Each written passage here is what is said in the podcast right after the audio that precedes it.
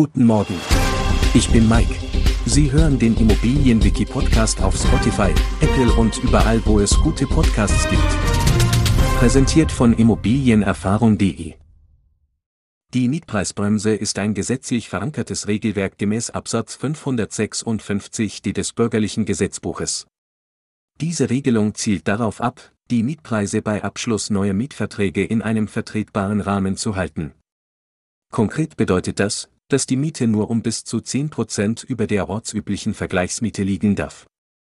Wenn die Miete die 10% Grenze überschreitet, gewährt die Mietpreisbremse dem Mieter das Recht, die Miete auf ein angemessenes Maß zu reduzieren. Der Hauptzweck der Mietpreisbremse besteht darin, Mieter vor überhöhten Mietkosten zu schützen und sicherzustellen, dass Wohnraum in Gebieten mit angespanntem Wohnungsmarkt bezahlbar bleibt.